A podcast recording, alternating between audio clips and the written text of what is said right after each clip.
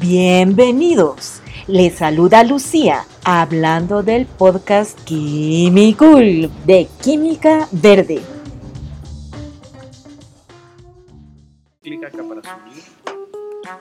¿Te has preguntado si la industria química puede reducir costos de producción y ser más ecoamigable al mismo tiempo? A esto se le llama química verde.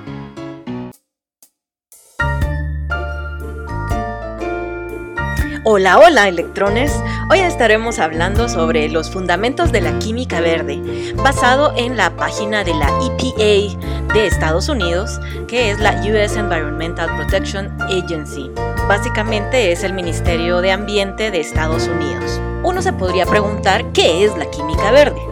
Bueno, pues la química verde es el diseño de productos y procesos químicos que reducen o eliminan el uso o la generación de sustancias peligrosas.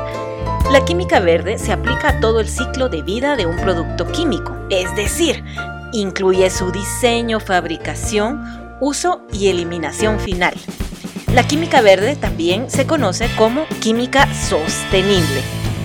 El término sostenible tiene una connotación holística, es decir, tanto económicamente sostenible, ecológicamente sostenible y socialmente sostenible. Cabe mencionar que la definición de sustancia peligrosa varía en, em, en, intensidades entre grupos y grupos, por ejemplo, entre la industria y la academia. La química verde previene la contaminación a nivel molecular, es una filosofía que se aplica a todas las áreas de la química y no a una sola disciplina de la química. Aplica soluciones científicas e innovadoras a problemas medioambientales del mundo real. Reduce las fuentes de contaminación ya que evita que se genere.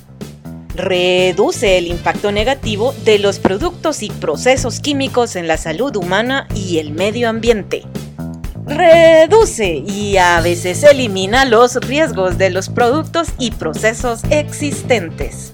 Diseña productos y procesos químicos para reducir sus peligros intrínsecos. Ahora, ¿en qué se diferencia la química verde de la limpieza de la contaminación?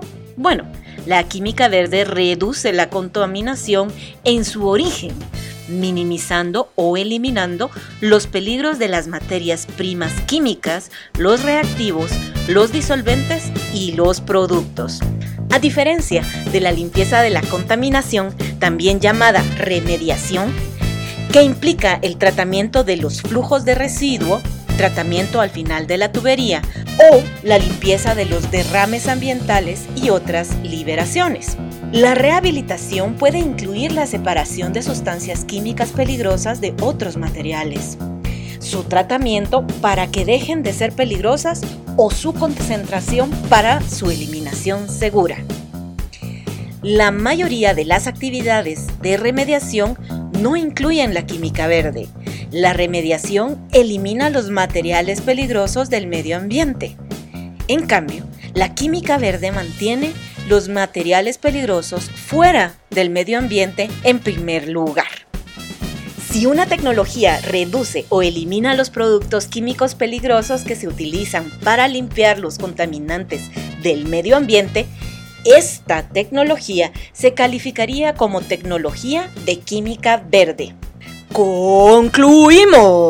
Presenta tu mapa mental en el Padlet colaborativo y revisa los otros podcasts para contar con algunos ejemplos de química verde.